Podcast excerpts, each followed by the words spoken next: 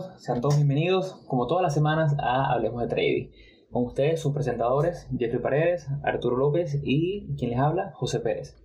El día de hoy tenemos un episodio un poquito dedicado al cierre del año y a la Navidad. Si bien no será el último episodio del año, hemos querido dedicar este espacio el día de hoy a hablar un poquito sobre un fenómeno que es bien conocido en los mercados llamado el Christmas Rally o ese rally de Navidad, ¿no?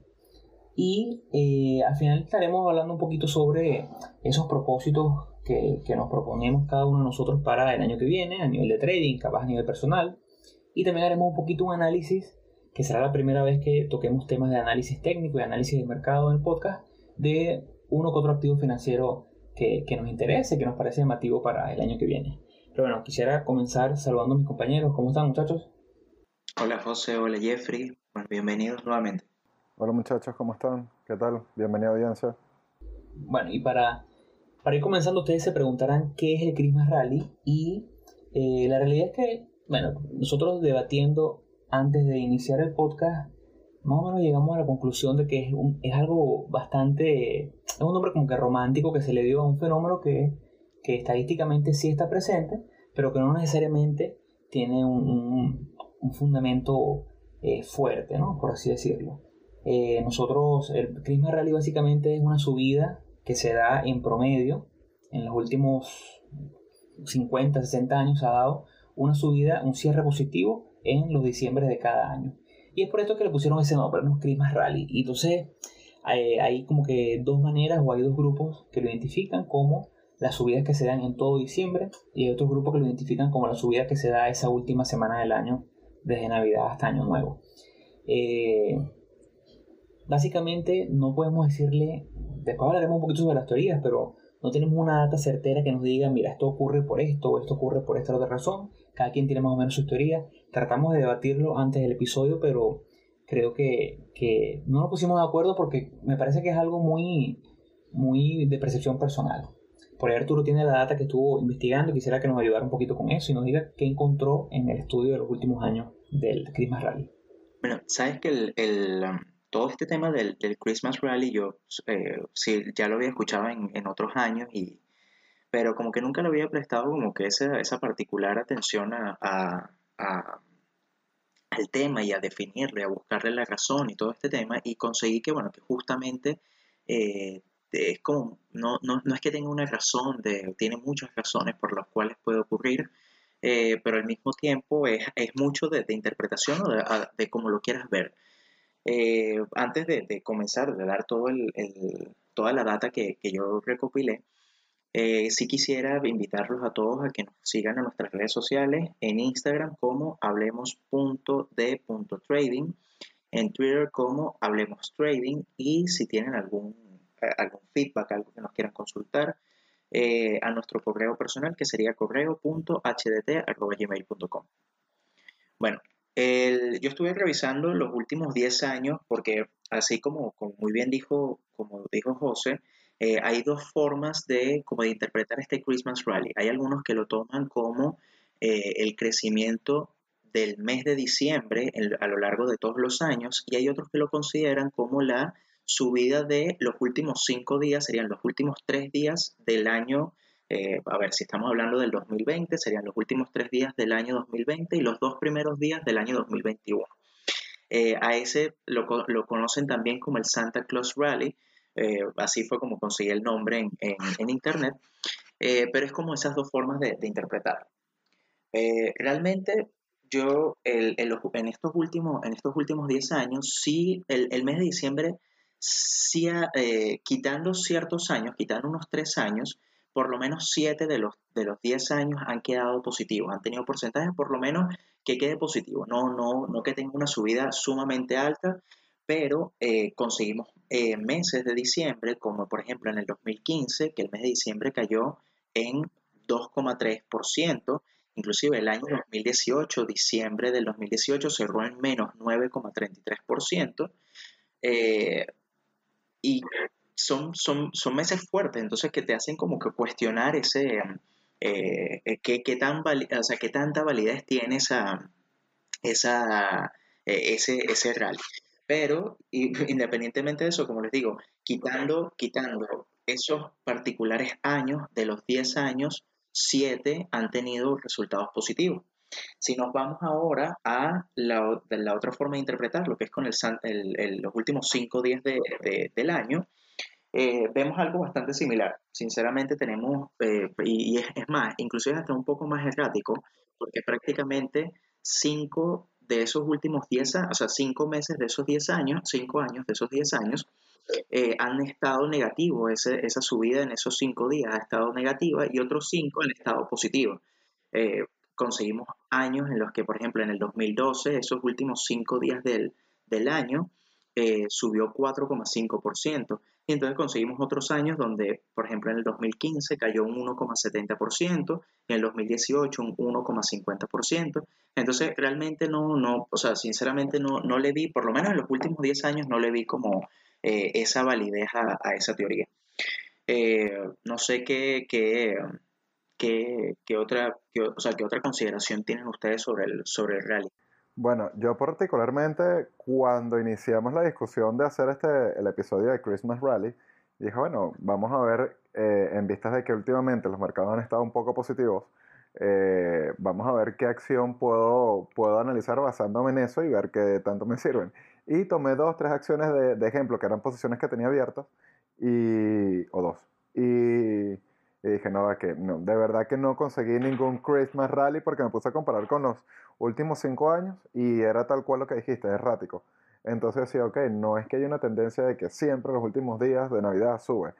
Y la verdad que no, me puse a investigar y me pongo a buscar más eh, videos en YouTube, podcasts o artículos, a revisar en Investopedia.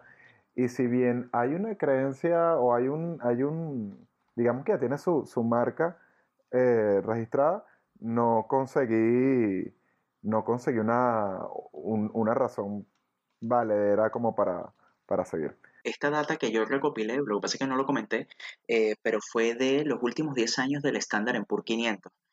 Eh, no hice la comparación, por ejemplo, de, buscarme mes a mes a ver cuál mes es más rentable que otro en, los últimos 10 años, eh, pero el, Christmas Rally viene de una data de los últimos 60 años, 50 años del mercado. Entonces, eh, también quizás hablar de los últimos 10 años no es, no, no es ver el panorama completo.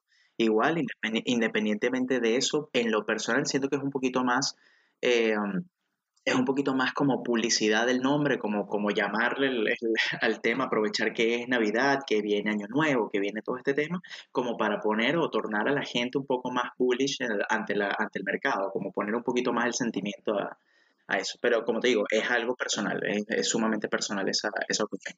Ahora, eh, bueno, como ya dijimos, ¿no? Creemos, básicamente los tres tenemos la, la creencia de que el clima rally no es más que un poquito de, de darle romanticismo a, a las navidades en, los mercados, pero eh, es como tú dices, a lo mejor la data de los últimos 10 años no es representativa porque, eh, bueno, aunque estamos viendo, según tus números, 7 de cada de estos últimos 10 años han sido positivos en diciembre. Eh, lo cual quiere decir que, bueno, se está validando en esta década el clima rally, suponiendo que exista como tal.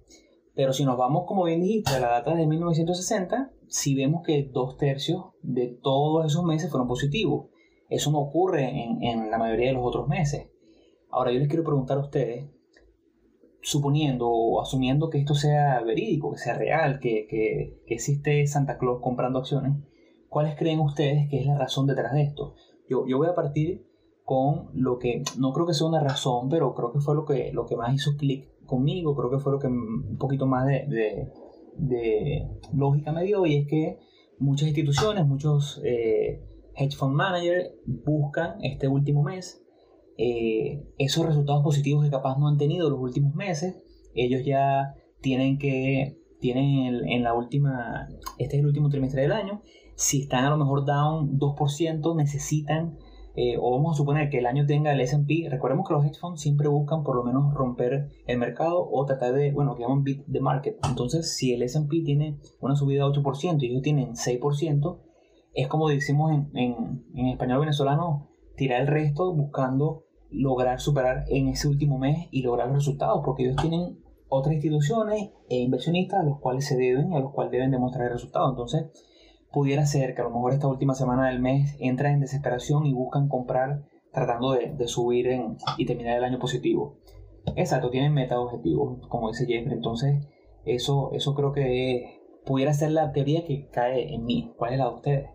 Bueno, por lo menos yo cuando estuve investigando, eh, de hecho, eso sí lo conversamos antes, antes de, grabar el episodio, y lo que tú comentabas hacía match con algo que yo llegara a escuchar anteriormente. Y eso también venía sumado a que decían, no, lo que pasa es que como en diciembre muchas empresas pagan utilidades y mucha gente empieza a cobrar y de repente hay mucho flujo hacia las personas, hacia los retail o los inversionistas retail, eh, cae un poco más de plata en los mercados. Pero, que era lo que tú comentabas, que, que al final eh, los institucionalistas son o las compras institucionales son las que terminan moviendo el mercado, no, no, no nosotros. Entonces, ahí eso sumado a lo otro y, que, y, todo lo que me ponía a buscar, la verdad que ahí es donde yo dije, no sé, no termino de conseguir algo vale, más allá de lo que, de lo que vimos en Investopedia, que era que dos tercios de, la, de, de las ocasiones terminaban siendo positivos. Pero de ahí a conseguir un patrón marcado, una tendencia marcada, que uno dijera, sí, meto plata en Navidad y me va a dar dinero, particularmente no, no conseguí. Y como les dije anteriormente, hice la prueba con, con unas operaciones que tenía abiertas y dije, bueno, ¿será que vale la pena dejarla durante, durante estas últimas fechas? Y, de verdad que no conseguí una, un, respaldo para tomar esa decisión. Y que igualmente, eh, o sea, independientemente de que, de que hay, o sea, a ver, el, el que exista este, este rally de Navidad igual no es como una razón para, para tomar una posición o para poder agregarle más, más, más como más, más acciones a, a una posición. Eh, yo realmente es que yo soy muy creyente de, de, de, uno tener que adaptarse o reaccionar a lo que hace el mercado. Entonces este tipo de, teorías como el Christmas Rally no, no, no es que no crea en ellas, pero simplemente como que no me, eh, no me importan, no, no, no, no las considero dentro de, dentro de eso. Entonces eh, realmente si ocurre, o sea, si es por un tema de, buscarle como una lógica a esto que a estas cosas, yo me inclinaría más por el tema de la de los objetivos que tienen, lo, como dijo José, de, estos mismos objetivos de los eh, de los fondos de inversión, porque al final eh, ellos son los grandes inversores dentro de todo, o sea, son, los que pueden mover, son los que mueven el mercado. Entonces, sinceramente me, inclinaría más hacia, hacia eso. Pero bueno, como les digo, no, no, mm, o sea, no, no considero y de lo que vi en la data de los últimos 10 años, no, no considero que sea algo así como para, para que tú puedas eh, como tomar en cuenta de, una u otra forma. Bueno, sí, y es que más allá de que el Christmas Rally sea cierto o no, nosotros siempre somos eh, del tipo de trader que nos enfocamos en la parte estadística, nos enfocamos en básicamente el análisis y el manejo de riesgo. Es por ello que crean ustedes como oyentes, crean que Crisma Real existe o no existe, no se lo recomendamos como una estrategia de inversión. O sea, no el primero de diciembre no van a ir y van a comprar todo su portafolio en acciones o en S&P creyendo que, bueno, si se ha repetido dos de cada tres veces en los últimos 50, 60 años, este también, porque no es una estrategia viable. Simplemente es algo que estadísticamente está ocurriendo, ah, pero nosotros desde aquí le hacemos la, la o si bien una recomendación a nivel financiera, le hacemos la acotación de que es importante que eh, el approach al mercado de cada uno de ustedes en base a cualquier estrategia que estén haciendo sea en base al manejo de riesgo. Y bueno, ahora pasaremos un poquito a algo que será la primera vez que hacemos, no es algo que acostumbremos a hacer, no es algo que, que esté dentro de nuestro repertorio, por así decirlo, pero eh, intentaremos ahora hacer un poquito de análisis de mercado, ¿no? Y es que eh, siempre vemos como que importante a lo mejor, o, hemos querido hacerlo de una manera tipo cierre de año, hacer un pequeño análisis rápido de algunos commodities, algunas acciones o índices que nos parecen eh, tienen un comportamiento que podrá ser positivo o negativo para el año que viene y bueno, lo, lo hemos querido compartir con ustedes el día de hoy. Eh, yo en lo particular voy a hablarles un poquito sobre el petróleo. ¿no? Yo creo que el petróleo como mercado, como commodity eh, y materia prima ha tenido un año espectacular a nivel de análisis técnico.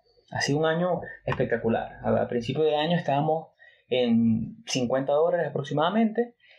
Teníamos un patrón que había sido un patrón dominante en, en los últimos 3, 4 años, que había sido, o por lo menos 3 años, que había sido un, un hombro, cabeza a hombro, un head and shoulder bajista, que prominente, era, era, imposible no verlo en gráficas diarias o gráficas semanales. Y bueno, si se, si se animan a ir a gráficas mensuales, se veía muy bonito el patrón.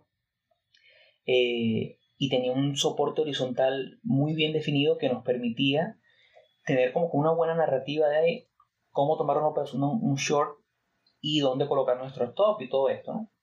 Eh, a mediados de año, bueno, a mediados no, en el primer trimestre del año, finales, en marzo y abril, cuando explota la pandemia mundial por el COVID, vemos cómo el petróleo cayó por debajo del nivel de 42 dólares y tuvo una caída tan impresionante que yo aún recuerdo compartiendo con, mis compañeros Jeffrey y Arturo en, el chat que tenemos eh, donde discutimos todo lo de podcast y discutimos sobre los mercados, viendo ese día cómo el mercado de futuros del petróleo cayó por debajo de cero incluso, llegó a, llegó a ponerse negativo en algún momento principalmente porque estos eran eh, en esos futuros que era spot, que eran esos mercados donde la gente básicamente estaba, estaban abarrotados los, los inventarios en Estados Unidos, ya no había dónde guardar más petróleo, entonces llegamos a ese punto y capaz impensable de oferta y demanda donde la gente necesitaba pagarte para que te llevaras el petróleo buscando que fuese tu responsabilidad. Básicamente era más caro tenerlo eh, y almacenarlo así fuese regalado. Y tuvimos esa caída impresionante que, marcó un hito para los mercados, donde vimos que sí es posible mercados negativos eh, en commodities, mercados físicos, no solamente especulativos como, como a lo mejor criptomonedas y otros más.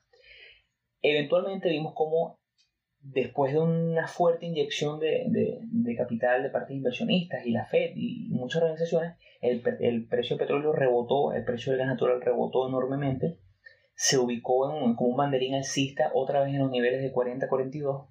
Y aquí es donde viene el análisis de, mi parte. Aquí no hay recomendaciones de compra, aquí no hay recomendaciones de venta de ningún tipo, pero sí creo que una vez, ya estamos ahorita a finales de diciembre, estamos viendo cómo las principales laboratorios del mundo están distribuyendo ya las vacunas para el COVID, por lo cual creo que la demanda, y bueno, también es un poquito de apreciación mía como ingeniero de petróleo, creo que la demanda para mediados del año que viene rondará nuevamente eh, un 75% de la demanda de petróleo para inicio del año 2020, por lo que creo que eso le dará más impulso al petróleo.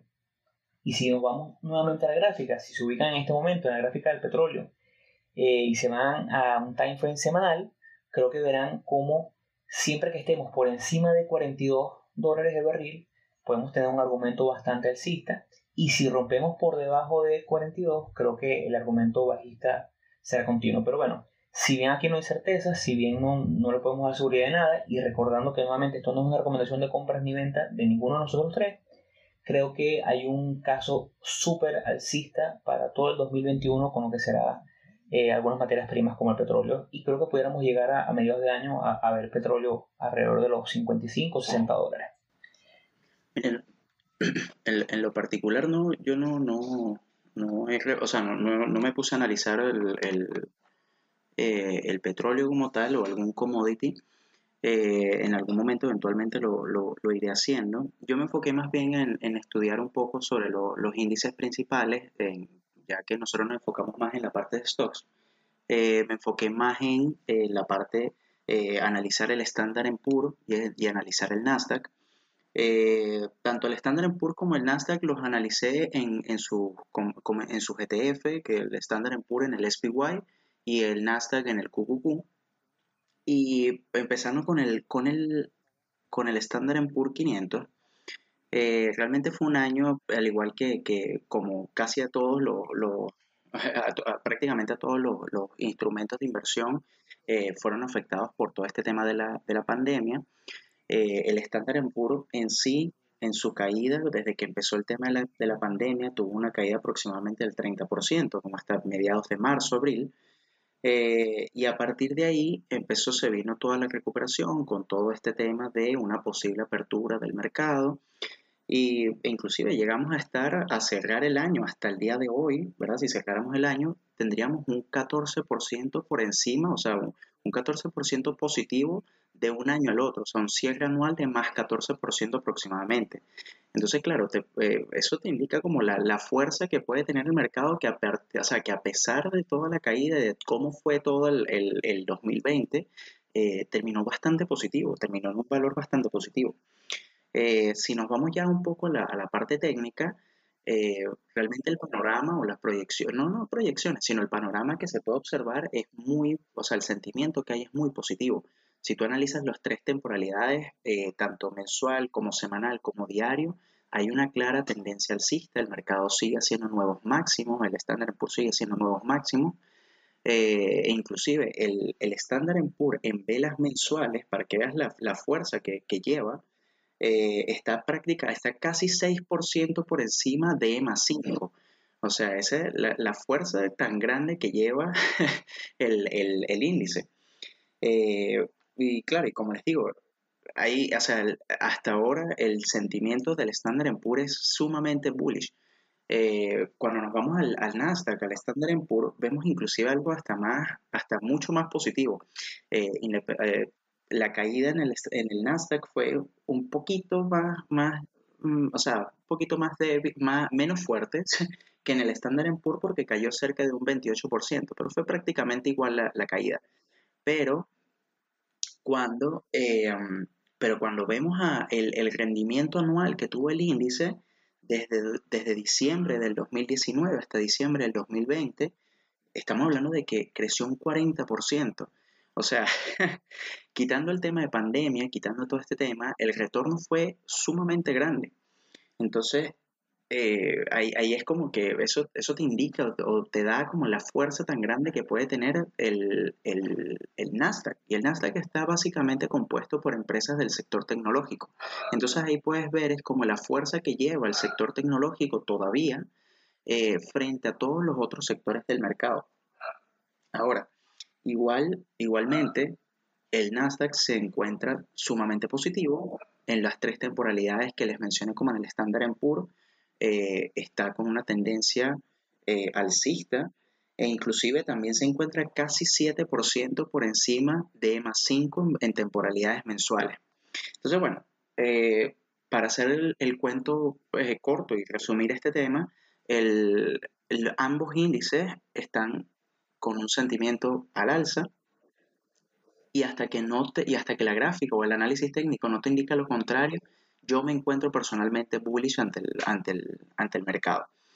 Eh, mm, de igual forma, yo creo que, es de considerar de que ahora el, próximo año, el 2021, viene un nuevo, un nuevo gobierno de, en Estados Unidos. Eh, son nuevas políticas económicas, son nuevas políticas de... o sea, es prácticamente un nuevo gobierno, es de ahora un, un gobierno eh, demócrata. Entonces, eh, se, pueden ver, se pueden venir cambios que pueden eh, afectar indirectamente al, mercado. Bueno, por lo menos complementando aquí, complementando lo que estabas diciendo, que te sorprendía mucho lo del crecimiento que tuvo el QQQ y, el, y, la manera en que se comportó el SPY, más allá de, ir muy a, lo, muy a lo profundo con lo que tú comentaste, porque de verdad que ya es algo bastante generalizado y que, y que abarca varios aspectos, sí quería comentar que, el, que en cuanto al QQQ, una de las razones por la que vemos que quizás pudo haberse visto tan, ah, eh, o sea, que creció tan positivamente es que tiene el 73% de exposición en empresas del sector de tecnología. Entonces ya por ahí, lo que hemos visto en este año, obviamente tiene un, ahí ya un motor bastante importante en lo que corresponde al índice. Y si vemos los 10 eh, o las 10 acciones de mayor exposición, ahí encontramos a Apple, eh, Microsoft, Amazon, Tesla, Facebook, Adobe, PayPal, Nvidia, Alphabet, y todos esos representan un 55.45% del índice.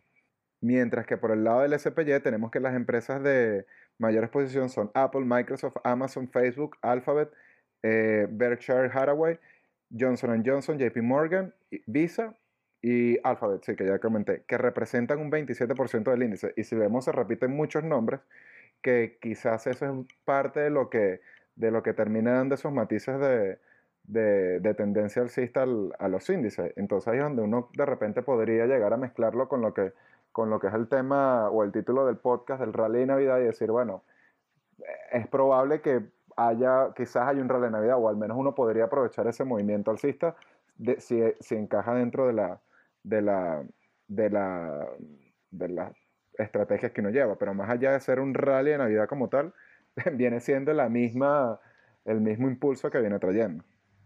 Bueno, yo creo que eh, si bien la pandemia afectó a todas las empresas en, un inicio, eh, la inyección de dinero por parte de, la Reserva Federal fue impresionante, lo cual llevó a, bueno, la inyección y, se dice que 20% de todos los dólares que existen hoy en día eh, fueron creados en el 2020. O sea, vemos un, tema de, para los que conocen la situación de Venezuela, vemos un tema de lo que hace la Reserva Federal como un banco central, inyectando, imprimiendo, capaz no físicamente, dólares, y eso de alguna manera o te genera inflación o te genera este crecimiento en el, en el mercado. Ahí, ahí mucho de lo que se dice es que ya el hecho de que la vacuna existe, que la vacuna esté distribuida, ya se encuentra representado en la gráfica. O sea, no es que una vez que, que las vacunas lleguen a, las personas en Estados Unidos, veremos un comportamiento aún más alcista, sino que ya el mercado asumió y hizo lo que se llama un price in. El precio ya refleja esa noticia, ya refleja ese, ese, ese fundamental, por así decirlo. Pero una de las cosas que a mí me llama la atención es que cuando vemos, y, lo hemos discutido bastante en privado, es cuando vemos el comportamiento, por lo menos el Cucu, hace mención el hecho de que si comparamos esos principales nombres que se encuentran dentro del grupo como Apple, como Amazon, como Nvidia, como todos estos que hemos hablado, como Netflix, vemos que en comparación con otros que no tienen tanto peso, estos líderes han estado de cierta manera un poquito eh, lentos o un poquito lagar dentro del comportamiento del sitio general. O sea, estamos hablando de que eh, Apple estuvo, igual Netflix, llevan 3-4 meses consolidando más o menos dentro del mismo rango, pero al mismo tiempo vemos otros nombres más pequeños que no tienen tanto peso que sí han tenido un comportamiento sumamente alcista. Entonces, es lo que hablamos temprano de la rotación. Ahí, ahí hay una cierta rotación. Entonces, eso me da a mí un sentimiento aún más bullish, porque si el QQQ, sin un gran movimiento en los últimos dos meses de parte de los grandes líderes históricos, ha tenido esta alza, imaginemos qué puede pasar si estos líderes siguen, o vemos a lo mejor la, la rotación efectiva. O sea, yo creo que sin hacer ningún tipo de predicción y estando super bullish, mientras que el precio se mantenga por encima de los de las medias móviles que, siempre comentamos aquí en, el programa, creo que acciones como Netflix, si no están en un tope, yo la estoy viendo de cerca porque vemos Netflix tiene tres meses en el mismo rango. Yo creo que el, un pico a nivel fundamental pudiera ser el hecho de que la gente este año estuvo mucho más tiempo encerrada, hubo más demanda para Netflix, pero creo que el año que viene, con la reactivación de las economías mundiales, de muchos empleos volviendo, de muchas personas saliendo a la calle, creo que el principal, principal factor, más allá de las earnings, el principal factor que impulsa el precio de, Netflix siempre es el crecimiento en nuevos usuarios. Y yo creo que estamos cerca de una desaceleración de esos nuevos usuarios. Entonces, claro, sin embargo, estoy viéndola de cerca y si me da algún tipo de entrada para short, la voy a shortear. Pero por los momentos, mientras el precio siga por encima de los principales moving seguiremos estando bullish como, como dijo Arturo. Pero bueno, eso fue más o menos un poquito de, de, lo que es este pequeño análisis para lo que creemos que puede ser el 2021, un poquito en commodities, un poquito en acciones, en índices. Eh, déjenos saber, escriban en nuestras redes sociales. Eh, ah, bueno, Jeffrey, Jeffrey hace una acotación aquí off camera súper importante y es que de verdad el, el, nivel de competencia que hay hoy en día versus el que había en el 2018, 2019 para Netflix ha sido enorme. tiene competencia con Disney, con con muchas otras empresas que le han hecho, le han quitado cuota de mercado. Eh, Netflix, eh, Disney Plus hace poco lanzó en Latinoamérica. Eh, en Latinoamérica y, y, como en el mundo hay, un, hay una cultura enorme alrededor de Disney, de, de todo lo que ha representado Disney y, todas sus franquicias. Entonces creo que Netflix puede estar en un punto vulnerable para, para el siguiente año. Capaz, capaz estoy equivocado, ¿no? Generalmente, estadísticamente estoy equivocado el 51 55% de las veces, así que no es recomendación, pero hay un caso bajista para, para, para Netflix si rompe por debajo de ciertos niveles. Pero bueno, esto es primera vez que, que hacemos este tipo de, análisis en los programas. Nunca lo habíamos hecho en el programa porque siempre lo hacemos entre las cámaras, siempre compartimos entre nosotros las ideas, siempre hablamos un poquito sobre el análisis. Si les gusta este tipo de contenido, si les parece enriquecedor, si, si quieren que lo sigamos haciendo, por favor, coméntenos, escriban en nuestras redes sociales, síganos. Eh, tenemos en Instagram nuestra cuenta que, que le metemos mucho cariño toda la semana, arroba hablemos.de.trading. En Twitter estamos como arroba hablemos trading y en nuestro correo que siempre respondemos las dudas, siempre, siempre nos, alegra mucho cuando las personas nos escriben porque vemos que este contenido está siendo eh, consumido por otras personas en correo.ht.gmail.com. Si les interesa y si quieren análisis de otro o si quieren también un, podcast pequeño o de 10-15 minutos sobre análisis de mercado, hemos considerado hacer a lo mejor una vez al mes un poquito de análisis de mercado independiente de los episodios. Coméntenos que, que estamos para servirles. Ahora sí, ya cambiando el último punto del año, quiero que aquí eh, Arturo tome la batuta porque esta fue más o menos idea de Arturo, ¿no? Y es la parte de los propósitos para el año que viene. Y quiero que Arturo comience aquí. Bueno, mira, a mí la, la, parte de verdad que me, me llamó mucho la, la, atención hacer este, este apartado al final, eh, porque va más allá de, de, del tema de, del trading, de, de, este tema como, como negocio. Eh, que aunque lo incluye, eh, es importante que nosotros, sé que suena como, como a cliché o suena como bastante comercial de que uno tiene que generarse propósitos, metas para el 2000, o sea, para el siguiente año, en este caso el 2021. Eh, ya yo llevo haciendo esto varios años, yo tengo por lo menos tres o cuatro años haciendo que me, que me coloco unas metas anuales de forma tal de, de bueno, de, de, de, poder mejorar como, como persona. yo creo que tanto para tu, para tu trading, o sea, para, para tu forma de operar, para tus estrategias, eh, de la, eh, de, eh, en la parte personal, en la parte profesional, la parte económica, todos tenemos que generar o hacer metas y objetivos para poder cumplir en el, en, en el 2021 ahora, de forma tal de ir creciendo como, como persona. Entonces, eh, yo creo que lo, lo, más recomendable, lo, más, lo, o sea, lo, mejor es agarrar, sentarse, eh, agarrar una tarde, sentarse y, y, escribir, bueno, qué cosas te gustarían hacer eh, para el 2021. qué sé yo, por ejemplo, yo me había colocado para el 2020 que yo quería leerme al menos un libro ah, mensualmente. Entonces, eh, eso era como una meta personal, una meta como de, crecimiento. Para mi trading yo ya quería eh, poder hacer crecer mi cuenta hasta cierto porcentaje, que quizás no es una meta que, que sea realmente válida porque al final el mercado me, va a dar lo que, lo que quiere, pero son metas que me propongo como, como persona. Eh, lo más importante de todo esto, tras todo este tema de, de los propósitos, es que uno, se, uno los vaya haciendo lo más específico posible. De forma tal de que si tú colocas, por ejemplo, eh, qué sé yo, eh, quiero reunir 10 mil dólares en un año. Bueno, si quieres reunir 10 mil dólares en un año, ponte metas específicas de forma tal de que puedas cumplirlas y que las puedas cumplir. O sea, quizás tu capacidad de ahorro no, es, no te da para 10 mil dólares, eh, te da para 5 mil pero, pero importante es que, que, puedas cumplir una meta real y que puedas, hacer, eh, puedas estar haciendo mil objetivos de forma tal de que tú vayas sintiendo que vas cumpliendo y que los vas haciendo, porque al final es, eh, ese es como lo, el, el, objetivo de todo esto. Lo más importante es que a fin de año eh, uno, tenga, uno tenga que hacer así como uno hace con su, en su diario de trading, que uno revisa las operaciones y uno ve que falló, que pudo mejorar, lo mismo hay que hacer anualmente con... Eh, con, con, con, las metas personales, con los propósitos que uno se, se propone. Entonces, eh, yo todavía no me he sentado eh, a, hacer mis metas para, para el próximo año, pero el día que lo haga, yo me voy a sentar y yo voy a ver primero, revisar todas las metas del 2020 en cuáles cumplí, cuáles no cumplí, e irlas ajustando, de forma tal de que, bueno, quizás no leí un libro mensualmente, entonces el año que viene me tengo que proponer eh, o sea, mantener una meta real. No sé, si, si dije un libro, si dices cinco libros y no te puedes leer cinco libros, te lees dos libros, bueno, ajustar tu meta de forma tal de que, eh, de que, de que, la puedas, de que la puedas cumplir.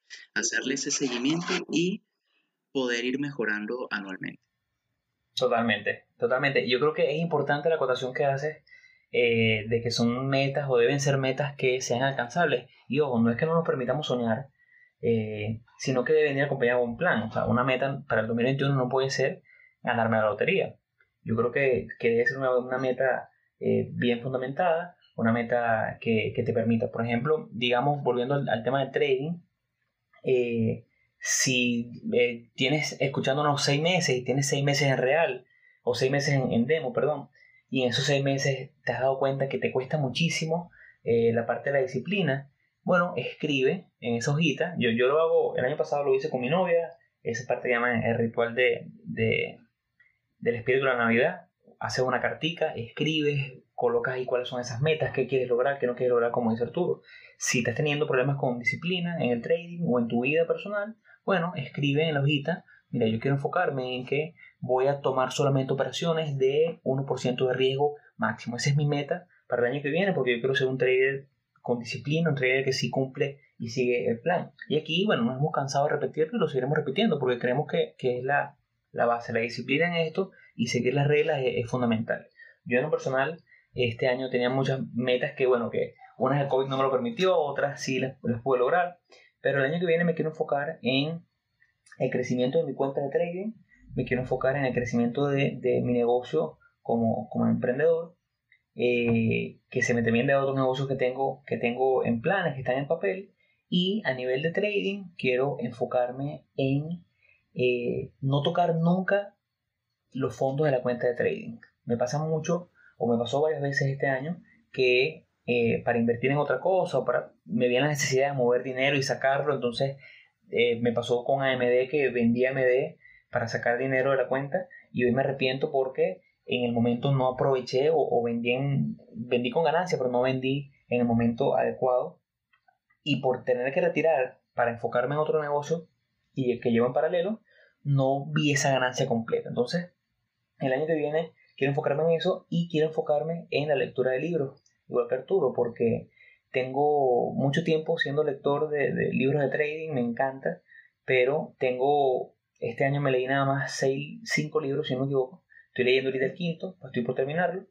Pero eh, la meta a principio de año era leerme 20. No, me los leí ni, cerca. Y tengo una acumulación en los últimos, los últimos meses de libros que han salido, que me gustan, que quiero leerlos y no he podido. Entonces, bueno, por ahí van mis metas. Y enfocarnos mucho más aún en, el, en, el, podcast, que le hemos dedicado mucho tiempo y le seguiremos dedicando tiempo porque cada vez vemos más, más feedback de parte de ustedes. Bueno, me toca a, mí para terminar la parte de los propósitos que tenemos para el año que viene y uno de esos es, a ver, yo a abrir con que de verdad que me gustó mucho que no estaba entre mis propósitos este podcast. Es decir, si en algún momento llegamos a conversar el tema de, de abrir quizás un blog o empezar a, a comprometernos un, un, poco más con la parte del trading, pero el podcast, si, no, si bien no estaba dentro de mis propósitos, calzó perfecto en lo que hubiera sido un propósito para, para este año y lo continúo para el año que viene. O sea, sigue, sigue estando entre esa lista, entre los primeros, vamos a ponerlo entre los primeros, entre los primeros ítems de, del año que viene. Y de nuevo, eh, si nos están escuchando eh, hoy, a ver, esto va a salir el domingo, este domingo, ¿qué, ¿qué, día es este domingo? A ver, rapidito, rapidito, rapidito, revisando aquí el calendario. Domingo 20. Claro.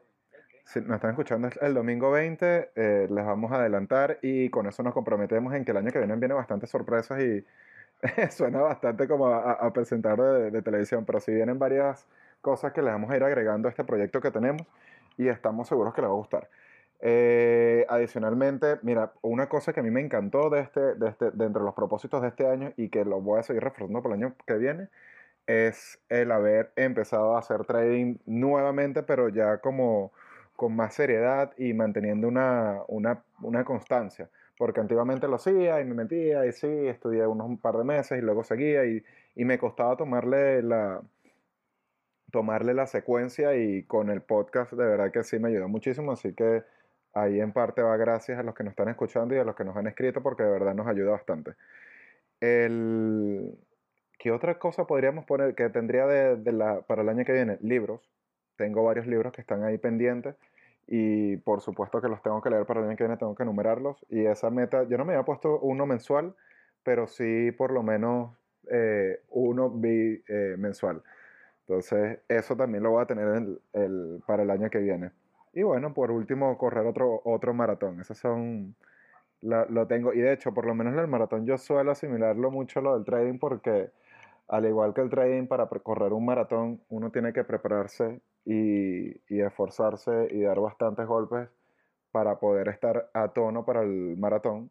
No es algo que va a suceder de un día a otro, es imposible que te digas "Oh, en, en un mes voy a correr un maratón, es totalmente ir- irreal. Entonces, lo mismo sucede con el trading. Y, y siento que esa parte psicológica me ayuda mucho en la parte de la paciencia y hacia allá voy a seguir apuntando el año que viene. Así que creo que con eso ya tengo mis, lo, lo que voy a compartir con ustedes del- de lo que serán mis propósitos para el año que viene. Y claro, si me da un calambre, imagínate, este año, este año no puedo entrenar porque estaba lesionado por haber entrenado mal precisamente. Que, que ahí te le podemos conseguir otra semejanza con el, con el trading. Por haber entrenado mal y querer me- eh, empezar a darle más fuerte de lo que en realidad estaba preparado, me lesioné. Y todo este año fue horrible con eso. Así que eso sí viene para el año que viene. Entonces, de verdad que muchas gracias por habernos escuchado hasta ahora. Si les gustó el contenido, si les gustó esto, como dijo José Ramón, si les gustó la parte del análisis de mercado, por favor háganoslo saber, háganoslo saber en las redes sociales, escríbanos, denle like, síganos y, y vamos a seguir, vamos a evaluar la manera de que, de que sea lo más genuino posible, porque como ya lo hemos dicho anteriormente, nosotros no nos gusta esa parte de, de estar haciendo publicidad y querer engañar y, y- y estar eh, queriendo animar a gente a, a que haga cosas que, que no, quizás no es de la mejor manera, así que sí le vamos a conseguir la manera de, de- de- de seguir llevando ese, ese análisis de los mercados. Bueno, yo, yo quería decir antes, ah, yo sé que ya, ya estamos cerrando, pero eh, de verdad que yo creo que es muy importante que todos hayamos aprendido algo del 2020, eh, porque muchas, muchas personas, y, me, y me incluyo dentro de eso, para mí el 2020 fue uno de los mejores años que yo he tenido en toda mi vida, porque el del 2020 fue en el año en el que yo me atreví a, a- a emprender, eh, abrimos el podcast, empezamos este podcast, empecé, eh, eh, um, o sea, y empecé varios, varios negocios y, y yo creo que, que independientemente de, de lo negativo de, o de lo malo que fue por todo el tema pandemia, hubo mucha gente que lo aprovechó y pensar que si en crisis o en, un- una época de crisis tú pudiste aprovechar eso, imagínate cómo te va a ir cuando el mercado o cuando las cosas vayan, eh, o sea, cuando, todo, cuando toda la economía se, se enderezca y vaya como en, en- en el camino que debería, o sea, cuando haya una recuperación mayor. Entonces, yo creo que, que hay que eh, eh, aprender mucho de, de este año y aprender que, bueno, que mientras algunos están, están llorando, otros están vendiendo pañuelos. Entonces, eh, es importante eso, importante que, que todos hayamos aprendido de este año y de ir mejorando eh, cada uno. Yo, bueno, por mi parte no me queda más nada que decir, yo me quisiera despedir de, de todos ustedes y, bueno, desearles una feliz Navidad de parte de- de- del equipo de nosotros, un próspero año nuevo, que bueno, que el 2021 sea mucho mejor de lo que fue el, el 2020 y que la pasen muy bien con su familia. Amén.